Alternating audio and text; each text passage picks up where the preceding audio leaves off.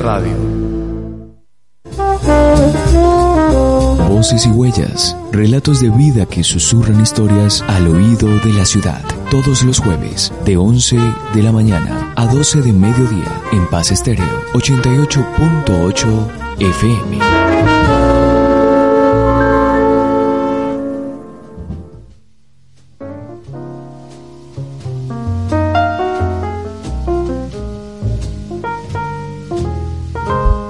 10 de la mañana, 6 minutos, y aquí estamos para vivir este que es el décimo episodio de Voces y Huellas, para hoy jueves 28 de mayo de 2020. En la conducción técnica, Nicolás Cuellar, quien les habla, Ricardo Torres Correa. Hoy tengo el inmenso placer de conversar con el narrador, comunicador social y periodista, editor también de la, o mejor, del consejo editorial de la revista Palabra, realizada de la Universidad del Tolima también, y mm, también del consejo editorial del taller de escritura creativa Relata en Ibagué del Ministerio de Cultura. Él es Juan Andrés Romero Juan, muchísimas gracias por tu paciencia y por esa generosidad de regalarnos tiempo hoy para conversar. Hola Ricardo, buenos días y buenos días a Nicolás y a todas las personas que nos escuchan. ¿Cómo van? Bien, bien, bien, ahí vamos Juan. Hombre, quisiera comenzar conversando contigo, bueno, de lo ineludible, ¿no? De lo inevitable y es como, cómo has estado llevando este tiempo del confinamiento, del aislamiento social en razón a la pandemia. Entiendo, Ricardo. Bueno, el aislamiento creo que también es un espacio humano, ¿no? Todos necesitamos un espacio para pensar, para escribir, para leer, que generalmente se da en aislamiento pero creo que la situación cambia cuando el aislamiento es obligatorio por un virus que también trae unas condiciones políticas, económicas, culturales y sociales. Entonces creo que ese aislamiento se da, en mi caso, a partir de muchas lecturas, de también algunos intentos de escritura y creo que también le permite a uno ver cómo está dividida la sociedad, ¿no? Sí. eh, quiénes deben salir a trabajar, quiénes no. Digamos que se da como un espacio de reflexión este aislamiento. Claro, claro. Ya vamos a volver sobre ese tema porque sin duda mm, nos afecta de muchísimas formas.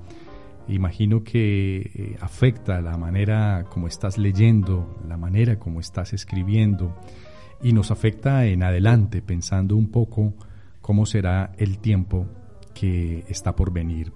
Pero vayamos un poquito atrás tratando de encontrar ese origen, esos elementos que lo constituyen a uno siempre, Juan. Hablemos, bueno, tú eres ibaguereño, ¿no? Sí, sí, ibaguereño, pero mi mamá viene del sur del Tolima, de raíz indígena. Mi papá también un poco de Girardot, Cundinamarca, raíz también un poco campesina. Sí. Y creo que esos son mis orígenes, ¿no? Un poco la tierra, las raíces, el génesis. Sí. ¿Cuándo fuiste consciente plenamente de estas eh, raíces que te constituyen como, como individuo, como ser humano? Yo creo que cuando ingresé un poco al colegio, ¿no? Y empiezan los cuestionamientos también un poco sociales, que no entiendo, la verdad, ¿no? Por los rasgos un poco, ¿no? Pero afortunadamente conté con una madre y un padre que siempre me forjaron en la raíz, ¿no? El pescado, las comidas, las narraciones de los abuelos, el río, la pesca, y todo eso lo va formando a uno como con cierta fuerza frente a esa sociedad que en ocasiones quiere que sea de alguna forma, ¿no? Sí. Que realmente no todos lo somos. Y creo que muy pequeño mis papás me fueron formando en esa línea del campo, de la tierra, de los abuelos.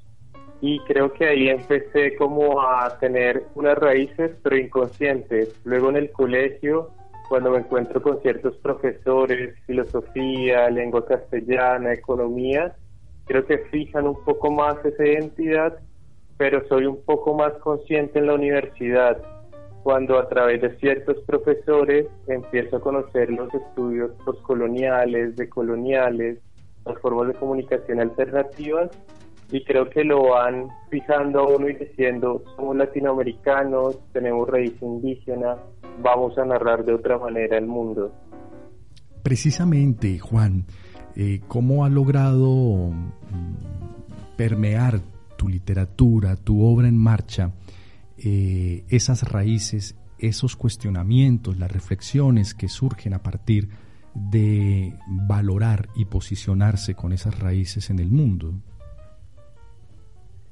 Sí, creo que surgen, bueno, creo que podríamos hablar, si quieres, de los temas también, Ricardo. Claro, claro. ¿Te parece pertinente? Seguro, sí. Sí, nacen algunos temas a partir de esas raíces como unas preocupaciones, ¿no? Nazco en una familia, si bien mi papá es de origen campesino, mi mamá un poco más indígena, el primero un poco de oficio, la segunda un poco de, de parte biológica o cultural, cultural mejor, entonces creo que empieza a configurarse unos temas. Era muy pequeño y recuerdo a mi mamá colocándome a desayunar al frente del televisor y viendo las noticias sobre el conflicto árabe-israelí. Sí. Como ese conflicto un poco que no entendía en ese tiempo, pero que igual registraba a partir de elementos religiosos según las noticias. Pero cuando voy creciendo me voy dando cuenta que no es el único elemento, hay elementos geopolíticos, elementos económicos de por medio. Y creo que también mi papá, mi papá también, mi mamá, es un poco tribal, no, digamos, como otra forma de ver el mundo, mi papá un poco más católico y de cierta manera la lectura del libro de origen, ¿no?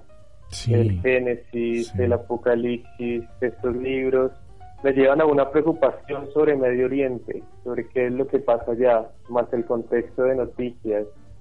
Y me interesa un poco el odio, la violencia, la guerra que afecta a los niños. Luego de eso, digamos que esas raíces, ¿no? Un poco mi formación, mi casa, mi familia. Y luego la universidad me lleva a otras preocupaciones qué pasa en ese contexto, pero un poco más en el espacio latinoamericano, colombiano, cómo se ve el odio, la violencia, la guerra. Y luego, cuando empiezo a hablar de ese tema, gracias a Marta Fajardo, una lectora, una editora, una escritora descomunal, que creo que solo en algunos años podremos entender lo valioso que, que ha sido ella para la literatura tanto colombiana como tolimense. De acuerdo. Por la formación. Seguro, seguro, seguro. Permíteme preguntarte eh, sobre esos temas. Eh, hay muchos elementos dentro de esos temas. Uno de ellos, bueno, eh, el que tal vez engloba todo es lo político y las muertes políticas también, el desarraigo, la transhumancia, la niñez, ¿cierto? Eh, cómo la niñez, a través de esos ojos de los niños, estamos viendo el mundo y especialmente estos conflictos que te han interesado de manera eh, literaria, pero también como un pensador de la realidad. ¿Cambiará mucho la manera como contar la muerte a partir de lo que nos impone la pandemia? Claro, claro, Ricardo. Conozco también a alguien que tal vez tú conoces, el maestro Hilberto Calderón, el pintor. ¿Cómo Sí. Sí, de Venadillo, bueno, radicado acá en Ibagué, y él siempre, casi siempre que lo visito, me dice, Juan, la pintura, la fotografía, el cine van a cambiar cuando el hombre también pueda salir de manera un poco masiva a ver el mundo desde afuera, ¿no? Cambia la perspectiva de lo que es el mundo y creo que la pandemia también cambia la perspectiva de lo que es la realidad. Por ejemplo, si uno lee a Byung-Chul Han, a Sisek, ellos plantean unos cambios de realidad que ya lo estamos viviendo, ¿no?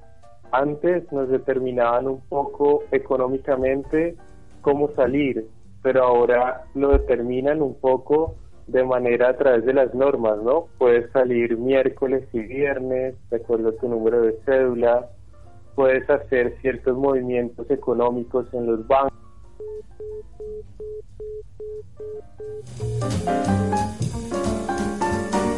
Hemos perdido la comunicación momentáneamente con, con Juan. Vamos a restablecerla y seguir en esta interesante eh, conversación con uno de los narradores eh, más vigorosos, con importantes premios en Colombia y el exterior, comunicador social y periodista de la UT, donde también está cursando una maestría en educación. Ya tenemos a Juan de nuevo. Juan, eh, nos juegan malas pasadas hoy los fantasmas de la radio, pero aquí estamos de nuevo. Sí, bueno, también la fragilidad del mundo digital, ¿no? La fragilidad de ese mundo que solo se va a la luz y bueno, también falla. Pero creo que el papel en eso nos entrega otras garantías, pero bueno, es un tema más editorial, ¿no? Sí, sí. Del libro digital e impreso. Pero volviendo a tu pregunta, Ricardo, ¿me escuchas? Sí, te escucho perfectamente, Juan. Vale.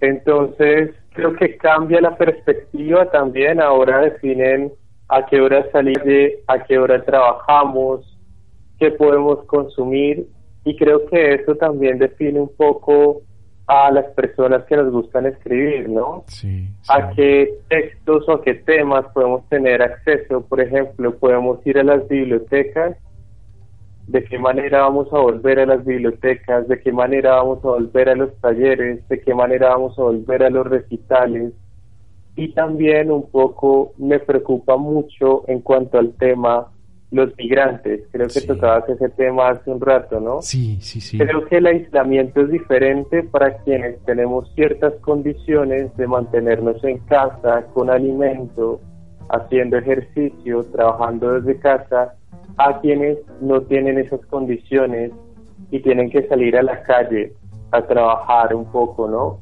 Y se quedan entre morir de hambre en casa o salir afuera con el virus. Me preocupan y me interesan narrar esas historias. Sí, el, el interés por contar la vida de los desposeídos, ¿no? Sí, sí, creo que nace un poco de mis lecturas también podríamos hablar de, lo que leo, si quiere. Claro, claro. Y yo estaba mirando algunos datos para, para esta entrevista, esta conversación contigo, y, me parece que entraste por la literatura con un libro tan vigoroso, lleno de tanto poder como es Aura, de, de, Carlos Fuentes. ¿Fue por ahí exactamente o habían otras lecturas previas a ese gran libro, esa, esa novela pequeña, no?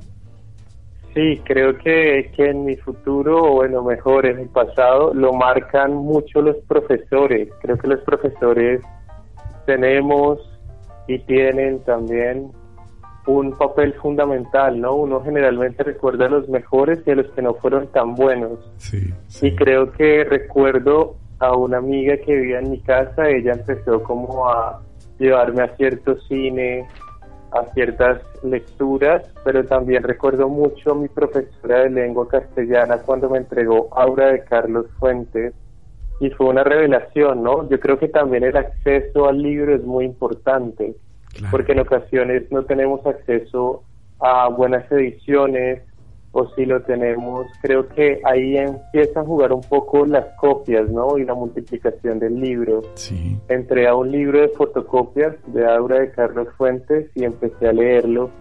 Y creo que leer a Carlos Fuentes fue revelador. Bueno, lamento lo, lo que han dicho en estos días de él. Creo que hay que diferenciar entre el autor y la obra. Sin duda, sin duda. Y creo que, claro, esto hay que un poco ser críticos con su vida. y Creo que también critico un poco eh, lo que han dicho de él. No me lo esperaba de él, pero creo que en cuanto a su obra, así hablamos de ellos, porque también podríamos llevarlo al mundo del cine, ¿no? Claro. Woody Allen, Polanski, y podríamos abrir el debate. Eh, digamos, si tenemos puntos críticos frente a su vida, podemos consumir su obra o no. De acuerdo. Que creo que será un debate de lo cultural, de lo político. Pero hablando en específico de la obra de Carlos Fuentes, en este caso Aura, claro, ingresé por ahí y creo que luego vinieron otras lecturas. Los talleres de, literatura fueron muy importantes. Me acuerdo mucho que en uno de ellos me entregaron una lista como con 100 autores. Del canon, y solo logré... Dime. Del canon, digamos, o fuera de ese canon. Sí, sí, del canon, del canon. Y realmente solo pude colocarle al frente como X a dos o tres autores de 100.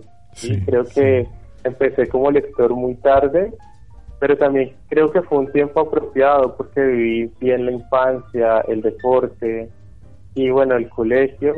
Y luego empecé a leer un poco a Hemingway, a Galeano, y creo que Hemingway me entregó un poco la forma, pero también el fondo, ¿no? Cómo el ser humano vive la guerra, cómo se transforma, que luego Tomás Betelana Alesievich la novela 2015 también un poco, para hablar cómo la mujer, los niños y los hombres se transforman en la guerra. Y Eduardo Galeano me entrega un poco también la indignación, ¿no? Que sumado a mi formación un poco política en la universidad, lo lleva a uno a hablar de eso, ¿no? También de mis padres, también de lo que yo soy, ¿no? Los periféricos, los desposeídos, los nadies pero que finalmente somos y somos el soporte de este sistema económico. Sin duda. A mí me ha gustado mm, de tantos elementos que hay en tu narrativa, eh, en tu pensamiento, y es la manera como tú te paras en el margen para narrar ese margen, esa periferia, hacia adentro también, de una manera eh, crítica, eh, con un nivel poético muy importante. Mm, Juan, permíteme preguntarte, estas lecturas a partir de, Aura, del comenzar a ser consciente de tus raíces indígenas, campesinas, eh, de los, digamos, de comenzar a tejer esa conciencia social, ¿cómo fue cambiando o alimentando mejor tu relación con esta geografía, con la ciudad como tal? Sí, creo que empieza a alimentarse esa relación, Ricardo, a partir de la universidad y los talleres, ¿no? Creo que, que empieza desde muy pequeño. Yo nací, bueno, aquí en Ibagué y me crié en una casa en la cual crecí entre muchas niñas que me dieron también otra forma de ver el mundo y luego empecé como a desarrollar esa idea del barrio, ¿no? Y mi vida se desarrolló en el barrio Hipódromo, muy cerca también al Colegio Liceo Nacional, muy cerca a la Plaza de Mercado de la 28, muy cerca a la Plaza de Mercado de la 21, entre frutas, que era con lo que trabajó mi papá durante mucho tiempo, entre manufacturas, que es por lo que trabajó mi mamá y todavía continúa de cierta manera como de esa manera que tienen ellos los antiguos de trabajar y no depender de nadie entonces trabajaron de una manera muy fuerte y construyeron una casa. Y esa casa me llevó a la Comuna 8, al barrio Protecho 2, donde digamos allá hay otra también otra forma de la periferia. Si bien el hipódromo también es otra forma dentro de la ciudad de la periferia, allá es la periferia, ¿no? Y conocer esas realidades, digamos que luego me llevan también un poco al fútbol y para mí es importante la cancha, la cancha de la segunda etapa del Jordán, ¿no? también es importante el parque deportivo, los centros recreacionales con Fenalco, con Fatolima y esas canchas, esos escenarios de fútbol. Luego para mí fue muy importante el colegio, el Colegio San Simón, Luego empieza a ser importante la Universidad del Tolima como lugar de pensamiento, pero también de recorrer el espacio, de conocer amigos, personas, pensamientos. Luego aparece la biblioteca Darío Chandía como el espacio del taller. Luego aparece la Universidad de Ibagué como un espacio tranquilo, con Marta, con Jesús, con Alfonso, otros amigos y creo que esos han sido mis escenarios importantes de la ciudad, sumado a algunos bares tal vez. Claro, claro, claro. Siempre es importante tomarse algo, claro.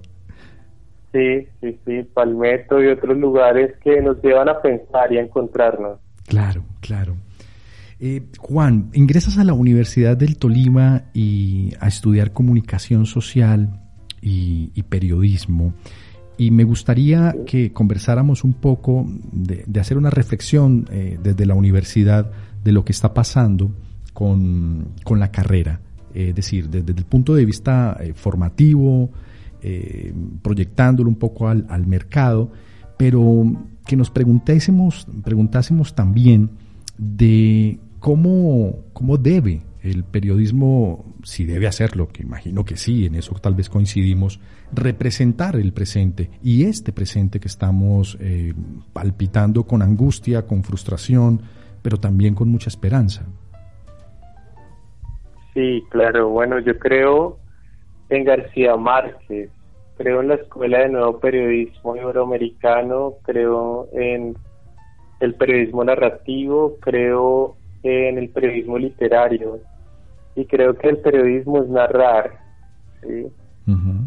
Creo también que hay que narrar esa historia que García Márquez intentó narrar en la literatura y en su periodismo militante. Y es también la historia, un poco que también Salcedo Ramos, el gran cronista colombiano, intenta narrar, ¿no? Que también intenta narrar Gaitalese, aunque su error es monumental y también, eh, digamos, con uno de sus últimos libros tenemos que tenerlo claro, no cometer esos errores, verificar la información. Pero ese es un tema un poco más más, más periodístico, más de clase. Y diría que sí, claro, tenemos que trabajar un poco en la narración y en la narración de los excluidos, de nosotros, porque la narración de los incluidos ya ha sido narrada durante mucho tiempo. La podemos ver en muchos medios de comunicación todos los días, pero de los otros, del niño que tiene que caminar mucho tiempo para llegar a la escuela, que lo narra Salcedo Ramos, también de la masacre de un pueblo olvidado que lo narra también Salcedo Ramos, de las personas extrañas como lo narra Leila Guerriero, de las otras formas de sexualidad como lo narra Gabriela Bullener. Creo que, o de los hombres, cómo se transforman en la guerra, que lo narra Svetlana Leskievich, creo que son formas de hablar de manera crítica de la sociedad y creo que también los currículos de comunicación deben de tener en cuenta en el contexto actual, desde una mirada curricular técnica, porque es la que tienen, acercarse también a una mirada un poco más pertinente de los currículos un poco más críticos desde lo latinoamericano y empezar a narrar nuestra realidad, empezar a teorizar, a organizar también metodologías de investigación alrededor de esos otros temas, de esos otros sujetos desde otras metodologías como la investigación-acción, la investigación-acción participativa, la etnografía. Creo que también no solo narrar de otra manera, sino investigar de otra manera esas realidades nos harían un poco más pertinentes en cuanto a lo educativo. Creo que el programa de comunicación, luego de conocer varios en la región, el de la Tolima, es muy completo en la parte la parte teórica no y crítica. Nos llevan a muchas lecturas nos llevan a conocer muchos autores y autoras que nos dan una visión diferente del mundo. Y creo que mi visión del mundo sería diferente y no sería digamos de la manera actual si no hubiera sido por el paso por la universidad y el programa claro claro Estamos conversando con Juan Romero, comunicador social y periodista, narrador, eh, ganador de importantes premios y ya vamos a conversar un poco de lo que significa para un escritor ese reconocimiento a la obra. Eh, Juan, permíteme preguntarte por los disparadores de tu obra. Eh, y quiero volver a esa imagen tuya desayunando frente al televisor, tomando algún alimento y viendo ese caos que significaban esas imágenes de los atentados, por ejemplo, terroristas en Israel o Palestina, eh, de la sangre, las ambulancias, los muertos, los niños muertos. Em, esas imágenes se quedaron, a partir de ellas construyes te preocupas también por darle contexto a, a esas historias, es decir, es eh, la ficción un vehículo, pero también allí hay distintos, distintas tramas, ¿no? Distintos hechos históricos para contar. Sí, Ricardo, considero que mi paso, creo que la comunicación, inicié a estudiar comunicación, estaba entre comunicación y lengua castellana, y ese día leí un poco antes de inscribirme en la universidad un texto de García Márquez que hablaba de su interés por el poder, ¿no? Y del periodismo como forma de controlar, también poner en su lugar ese poder y decidí estudiar comunicación. Creo que fue una decisión muy acertada y creo que a partir de eso empecé también a configurar como ciertas ideas que realizaban los medios tradicionales, ¿no? Contar desde una perspectiva que favorecía ciertos sectores, contar desde una perspectiva que favorecía a la mayoría de sectores y claro, empezaba a ver esas noticias, por ejemplo, casos como el de Aylan Kurdi y otros niños que han muerto, no solo allá, sino también en la frontera entre México y Estados Unidos, por ejemplo, que es una narración que tengo pendiente. Y desde ahí me indignaba, ¿no? y un poco como un poema de Frank Baden, ¿no? ¿Qué puedo hacer con esto? ¿Cómo puedo aportar un poco a esta transformación? Y creo que haciendo lo que mejor uno puede hacer, ¿no? En este caso, leer, escribir y reescribir. Entonces intenté un poco colocar esas imágenes en juego en el marco de una categoría que me entregó el gran Eduardo Galeano y son los sucedidos los sucedidos como tomar partes de la realidad y a través de la ficción darles un contexto, complementarlos. Los medios de comunicación tradicionales generalmente nos cuentan un qué, pero no un por qué o un quién. y yo empecé un poco a colocar ese por qué, ese quién, a través de esa figura de los sucedidos y a configurar un poco a través de los medios de comunicación las historias que reflejaban y que también de las cuales se aprovechaban, ¿no? Porque lo colocaban como el gran caso, ¿sí? Y digamos explotaban esa imagen durante un tiempo y pensé que era mi forma de contribuir también desde la comunicación, desde el periodismo, que también lo heredé un poco de Hemingway, ¿no? Sí. Esa escritura un poco línea punto, línea punto o una imagen, ¿no? Creo que también es heredada de allí. Claro, claro, de tus lecturas de, de, la narrativa norteamericana, del nuevo periodismo también, sin duda, sin duda. Sí, sí, señor. Oye, Juan, ¿cómo, ¿cómo ha sido mm, la experiencia mm, de los premios, de los premios a, tu obra? Eh, comenzaste tal vez en 2011 con, con, el cuento El Grito, que tuvo una mención de honor en el concurso de cuento Compartiendo Talentos y Fantasías de la Cooperativa Judicial del Tolima. Y me parece que ha sido escalando distintos escenarios en la región, en el país, hasta llegar a ese importante reconocimiento eh, en el certamen literario de narrativa solidaria Osmundo Bilbao Garamendi Musquiz de España con el cuento La Gran Guerra. ¿Cómo sientes eh, el tema de la participación en los concursos literarios, de que tu obra eh, vaya de un lado al otro, que los libros y los cuentos caminen y tienen su propia vida? Sí, sí, Ricardo, muchas gracias por la pregunta también. Y creo que retomo un poco cuando decías al inicio cómo ha cambiado el mundo a partir del aislamiento y creo que el aislamiento nos ha mostrado varias cosas y una de ellas es la importancia de la cultura cuando estamos aislados, ¿no?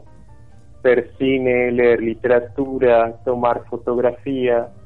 Creo que la cultura es fundamental para el ser humano y las clases altas lo entienden, por eso tienen las grandes galerías, los grandes teatros, los grandes museos que nosotros intentamos replicar de alguna manera con algunos museos, teatros y otras galerías. Entonces creo que ellos lo tienen muy claro, ¿no?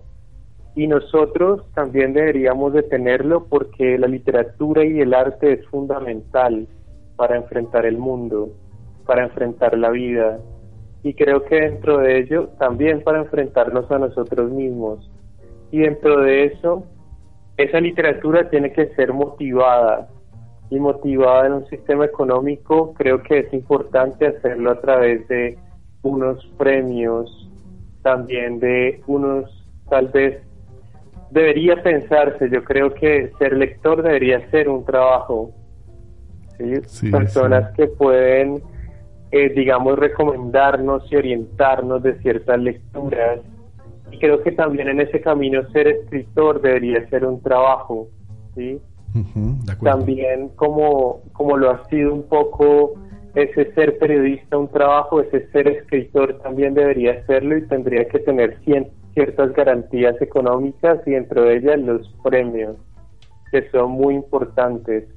Importantes porque, bueno, primero considero que los premios son subjetivos también, ¿no? Sí. Si bien hay un trabajo, hay unas lecturas, hay unas reescrituras, creo que también depende mucho del juez, ¿no? Que haya leído, que haya vivido, que considera que es literatura y que no. Y creo que, bueno, afortunadamente nos hemos encontrado en el camino y se han dado estos premios y creo que son una motivación un poco a seguir trabajando. Yo creo que también dan satisfacción, pero también dan un poco de obligación en el sentido de cada vez intentar por lo menos hacer mejor las cosas, escribir mejores textos y creo que dan también un poco una visibilidad en el campo sí. y creo que también dan un poco de solidez a la obra y un poco de garantía a quien escribe, ¿no? Un poco de garantía también económica, pero un poco de garantía social, digamos, abre un capital cultural a lo Bourdieu, ¿no? Como que te dan un espacio, también te llevan a relacionarte con unas personas pero creo que en Colombia siguen siendo muy pocos esos premios, en la ciudad siguen siendo pocos esos premios y deberían de ser más porque creo que hay muchas personas haciendo también buenas obras e intentándolo también como en mi caso y creo que podríamos trabajar en más garantías desde las políticas de gobierno pero también desde las entidades no gubernamentales. Claro, claro. Oye Juan, eh, ¿te apetece leernos algo que estés trabajando, algo que hayas de repente elegido para esta ocasión, que ya esté publicado? Sería bueno eh, escuchar ese, ese o esos relatos. Sí, Ricardo, podría leer un poco algo del contexto árabe de una obra que estoy realizando que se titula Primavera Árabe Correcto. Y también podría leer otro texto corto, pequeño, sobre el contexto colombiano. Estupendo, estupendo. Adelante, Juan, por favor, te escuchamos. Vale, voy a leer el primero de Primavera Árabe que se titula Reportero de Guerra. El avión de guerra israelí vuela sobre Gaza. El niño palestino toma una caja de cartón como cámara, una bolsa plástica como chaleco, y una olla de aluminio como casco y juega a ser un reportero de guerra que informa sobre las ruinas de su casa. El avión suelta un misil. Los ojos del niño se humedecen al reportar la desaparición de sus hermanos y la muerte de sus padres, mientras intenta registrar en su cámara improvisada la luz que cruza a gran velocidad la noche. Deja caer la caja, aprieta los ojos, empuña las manos y pide un deseo. Wow, Juan. Caray, eh, hay, hay palabras que no puedo decir en radio. caramba, caramba, qué poder, qué poder. Doloroso, ¿no? Doloroso, pero fíjate que hay algo allí de lo que hacen tus niños, que son los niños que también están en el mundo. Cuando digo tus niños, son los niños de tu narrativa, de tu cuentística, pero que hacen los niños en realidad y es esa maravillosa locura de fantasear hasta con lo horrible, ¿no? Sí, sí, claro, es también un poco la inocencia y creo que aprendí en el taller que uno también debe pensar en el lector, ¿no? A qué el lector quiere llegar, también imaginarse y qué quiere producir en él, ¿no? yo también tengo como unas intenciones, pueda que lo consiga, pueda que no, pero tengo unas intenciones con el lector. Claro, claro. Hay un lector, tenés un lector en la cabeza, abstracto, general, eh, cuando escribís o cuando reescribes. Sí, yo creo que durante todo el proceso se tiene un lector y es importante, ¿no? Porque creo que se le a una persona, eh, un niño, un joven o un adulto es diferente.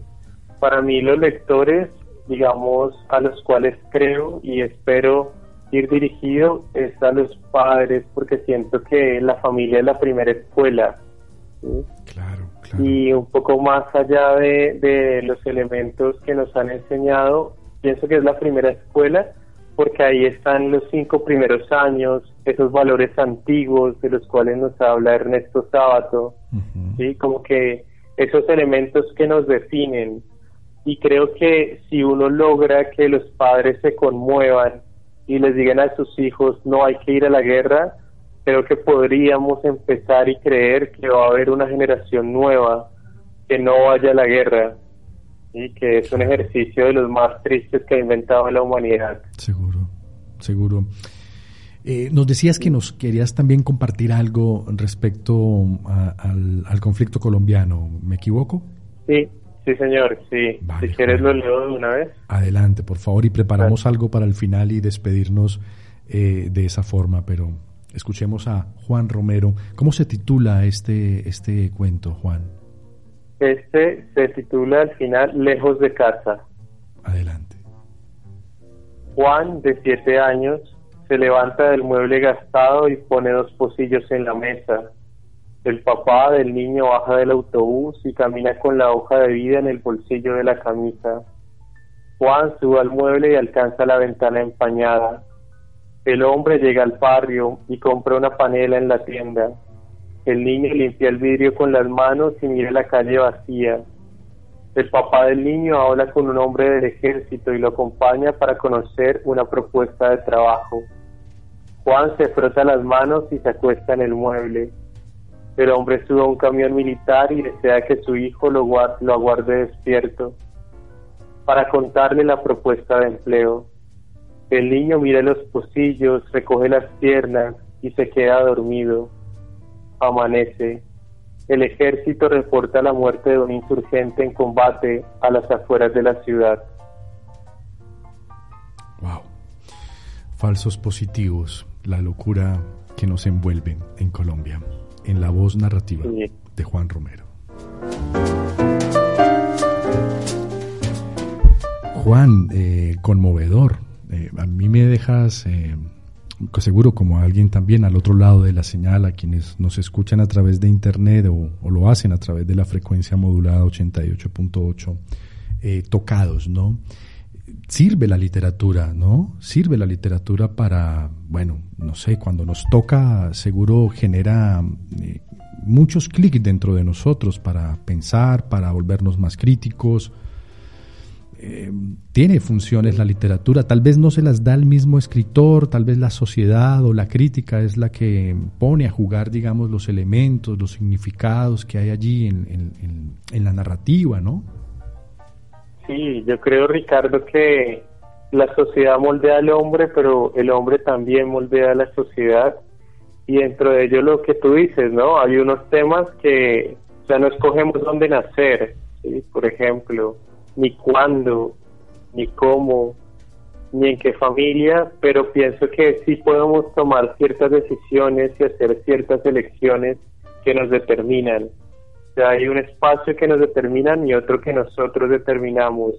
Dentro de eso creo que la literatura, creo firmemente en que la literatura es arte y arte que nos transforma, ¿no? Hay ciertas frases como nosotros los de antes ya no somos los mismos, de Pablo Neruda, que quedan grabadas y que transforman el mundo, ¿no? Y que trascienden el tiempo y el espacio. También un poco otras frases también que nos llevan y las obras de arte, ¿no? Como cierto personaje cierta película nos lleva a actuar de manera diferente. Y creo que eso es lo que intento, o por lo menos a lo que quisiera llegar, pero vamos a ver, el tiempo dirá si lo conseguimos o fallamos, pero por lo menos lo vamos a intentar. Seguro, siempre resistiendo, no hay que, no hay que cejar en el esfuerzo y el intento, así debe ser. Juan, eh, ¿cómo tendremos, mm, o cómo te lo estás pensando tú, no? Te, estoy pidiendo opiniones y conceptos como si tuvieras que darlos, ¿no? Pero digamos, en, ti mismo, eh, ¿cómo pensar el adentro y el afuera a partir de la experiencia del confinamiento? El adentro y el afuera. Creo, hablaba con un amigo hace un tiempo, leíamos a Byung-Chul Han, a Sisek, un poco mm. a Chomsky y decíamos lo importante de mantenernos en un punto medio, ¿no? Yo creo que luego de estudiar comunicación, cuando uno lo hace de una manera crítica, de la escuela, escuela de Frankfurt, que se desprende también un poco de, de la teoría económica, uno aprende un poco ese, ese proverbio ruso, ¿no? Confía pero verifica. Y dentro de ello uno cree en lo que puede verificar a través de los sentidos, que también es mucho de la crónica, ¿no? Mm, Narrar a partir de los sentidos. Y creo que es bueno mantenerse crítico en un punto medio. Claro, mantener las condiciones de cuidado por uno, por la familia, pero también digamos que mantenerse crítico frente a lo que puede venir. Por ejemplo, ¿cómo va a ser el acceso a las bibliotecas? ¿Un acceso del 30-35%? Mm. ¿Cómo va a ser la nueva economía para los sectores culturales? Cuando muchos grupos y teatros, por ejemplo, casas de teatro han quebrado, pues están a punto de hacerlo Cine Tonalá en Bogotá, por ejemplo, ¿no? Un lugar de cine independiente que nos trajo tan buen cine al país, sobre el país, en una situación compleja. O sea, creo que si bien fue muy importante la cultura dentro de la pandemia para mantenernos ocupados en un mundo donde nos tenía acostumbrados a trabajar y descansar, ¿sí? Creo que luego de la pandemia lo primero que va a ser recortado y que va a ser sacrificado, como siempre, va a ser la cultura. Y a su vez la educación. Y uno dice, fue tan importante dentro de la pandemia para mantenernos un poco ocupados, pero cuando pase tal vez van a ser los sectores que más van a sufrir el recorte económico por parte de los estados. Y ahí es donde entramos nosotros, digamos, también a trabajar un poco más eso, a generar unas políticas públicas, pero también unas políticas privadas y tal vez unas políticas propias, ¿no? Creo que también me sumo mucho a un discurso mexicano eh, que leí hace unos días. Creo que durante mucho tiempo la cultura y la educación han sido sectores abandonados un poco por el Estado. Sin duda. Eso no va a cambiar ahora, mm. pero tenemos que seguir trabajando por ello. Claro, claro. te escucho hablar y estoy pensando, eh, digamos, en lo más cercano también que tenemos, ¿no? En nuestros grupos de teatro, en los actores, en, en los colectivos de circo, por ejemplo, que trabajan en los semáforos, que tienen sus actividades de calle. Estoy pensando en los músicos, en las pequeñas salas, en los encuentros, eh, que se complica un poco el tema de vida, ¿no? Eh, de creación también para ellos. Yo creo que eh, ahora más que nunca tenemos que ser muy solidarios con, nuestros partners, ¿no? nuestros pares, claro, sin duda, sin duda. Oye, Juan, eh, ¿cómo, llevas la experiencia de la virtualización? Quiero decir, estás frente a tu máquina y, y ves el, bueno, te comunicas a través de ella, pero ves el reflejo tuyo todo el tiempo en la pantalla.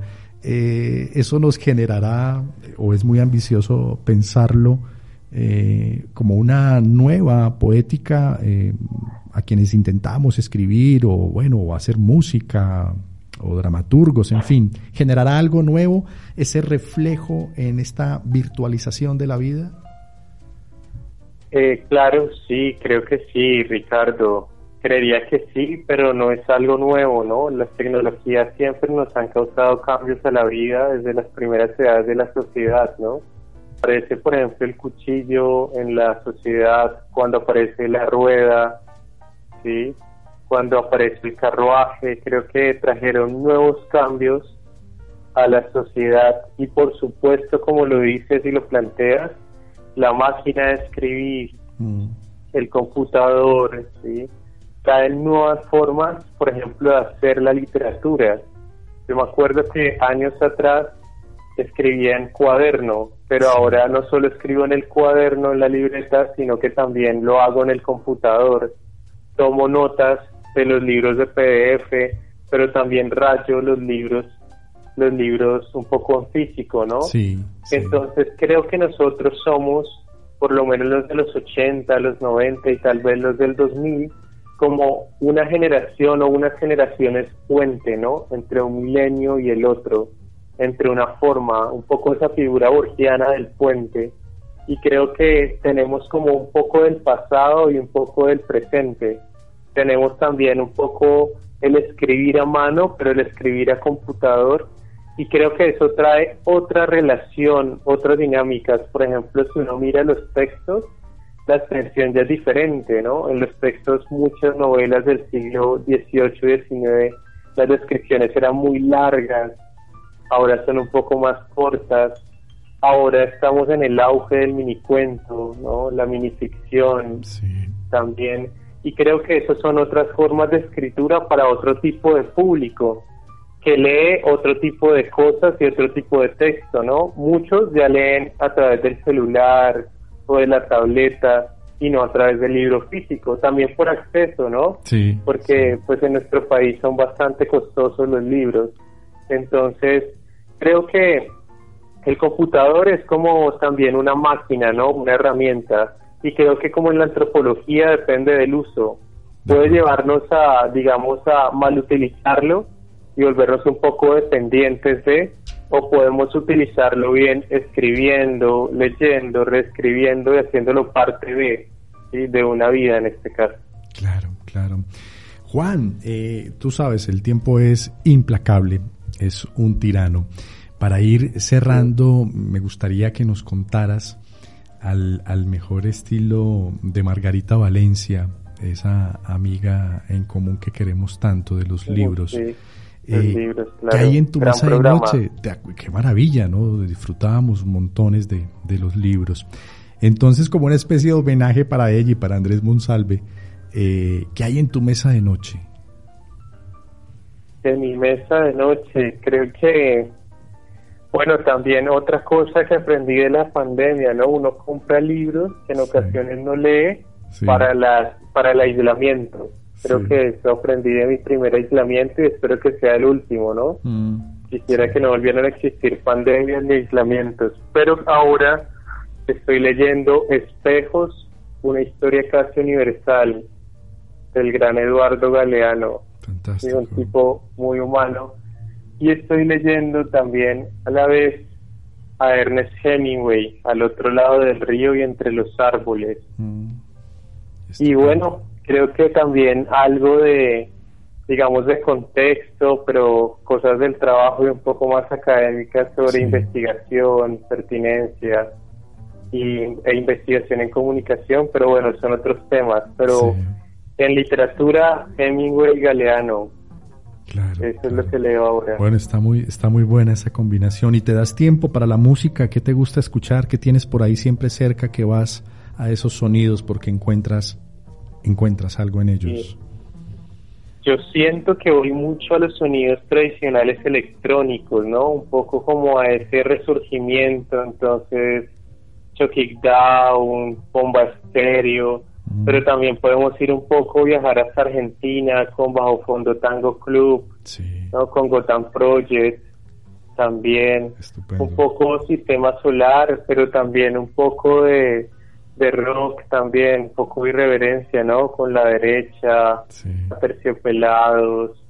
Creo que eso no me disgustan los otros ritmos, también me gusta mucho la salsa, ¿no? Porque también una propuesta crítica, política, Rubén Blades, Héctor Lavoe, que en sus letras dejan también ver una posición del mundo. Claro, claro, estupendo. Juan, ¿qué hay en el horizonte mm, más cercano en cuanto, bueno, hablar de publicaciones ahora que también es, ese, es otro tema, ¿no? pero ¿qué tienes allí en el horizonte más cercano en cuanto a tu trabajo narrativo? Y en cuanto a tu trabajo académico como investigador, que sé que también allí eh, has puesto un gran interés eh, en ese trabajo. Sí, en cuanto a lo narrativo, viene un libro que se titula Primavera Árabe, Ricardo, que también toca dos temas importantes de lo que es el mundo árabe y es la violencia en el territorio árabe es decir, norte de África, esa parte de, Europa, Asia, y también lo que es el destierro, el destierro en el mar Mediterráneo, en la ruta de los Balcanes, y que es crecer en Europa, ¿no? Que es crecer como árabe en Europa y que te escupan en la cara. Que es, por ejemplo, también espero hacerlo un poco, aplicar esa misma estructura a lo que tiene que ver con el conflicto o ese problema de migrantes entre México y Estados Unidos, ¿no? Sí. Hace unos días veíamos como un policía sofocaba con su rodilla a un hombre negro y tan solo es despedido de su trabajo. Mm. ¿En qué mundo estamos viendo o viviendo, no? La tierra de la libertad sofocando a un hombre negro. Entonces creo que eso me indigna y sobre eso quiero escribir también se viene uno sobre Colombia, un poco esas realidades que, que nos inquietan, pero creo que acercarse a uno mismo es más complejo, entonces creo que eso llevará más tiempo. Más, más tiempo y, en cuanto, Sí, señor. Y en cuanto a lo investigativo, siento que trabajando, profundizando en lo que es comunicación digital, bueno, comunicación, comunicación digital y en lo que es currículo y pertinencia curricular como investigador, ¿no?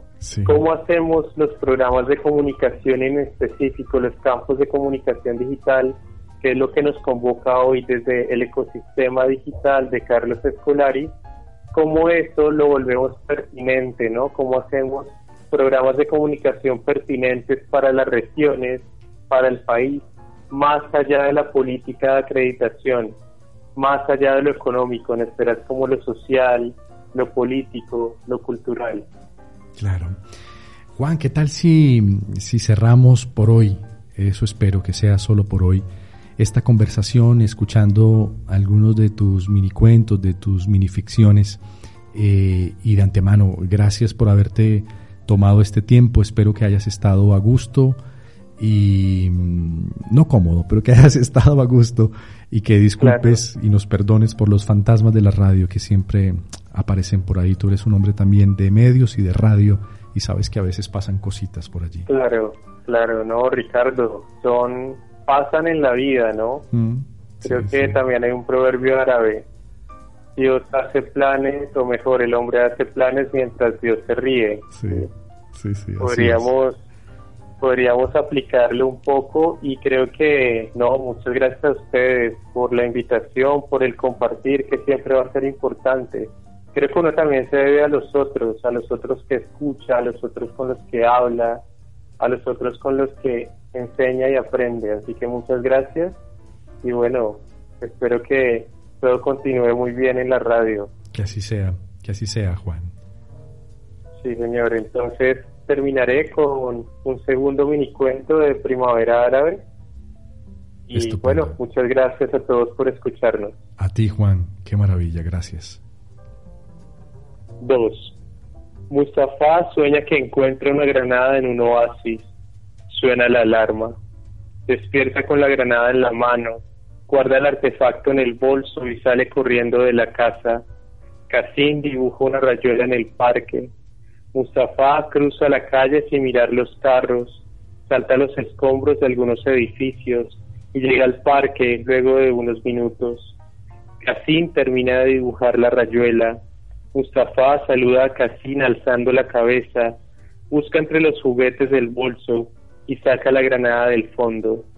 Casín le cede el turno. Mustafa toma distancia, mide la fuerza y lanza la granada que cae por el seguro.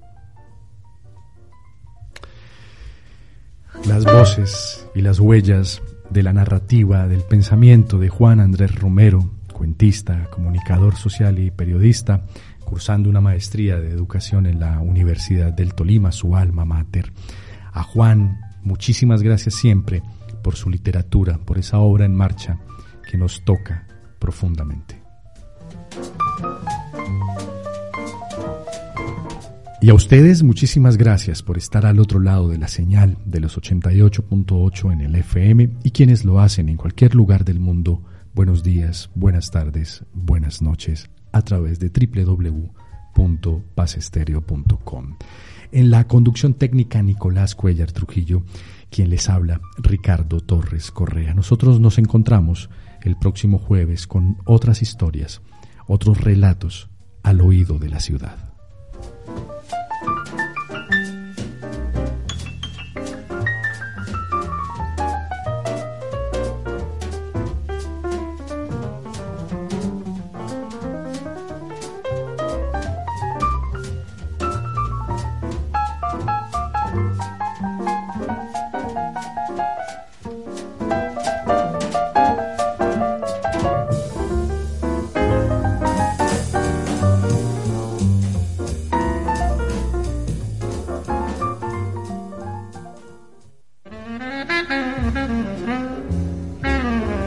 Aquí Voces y Huellas.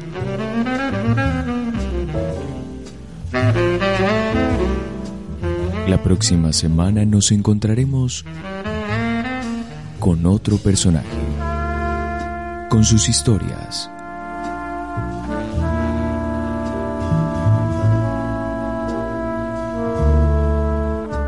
con sus voces y huellas.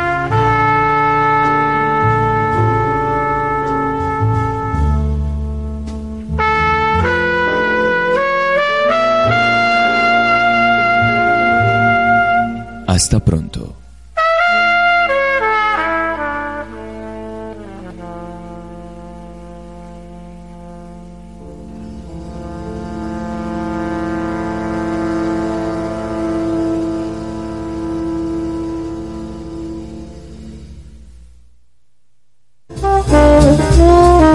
Voces y huellas, relatos de vida que susurran historias al oído de la ciudad todos los jueves de 11 de la mañana a 12 de mediodía en Paz Estéreo 88.8 FM.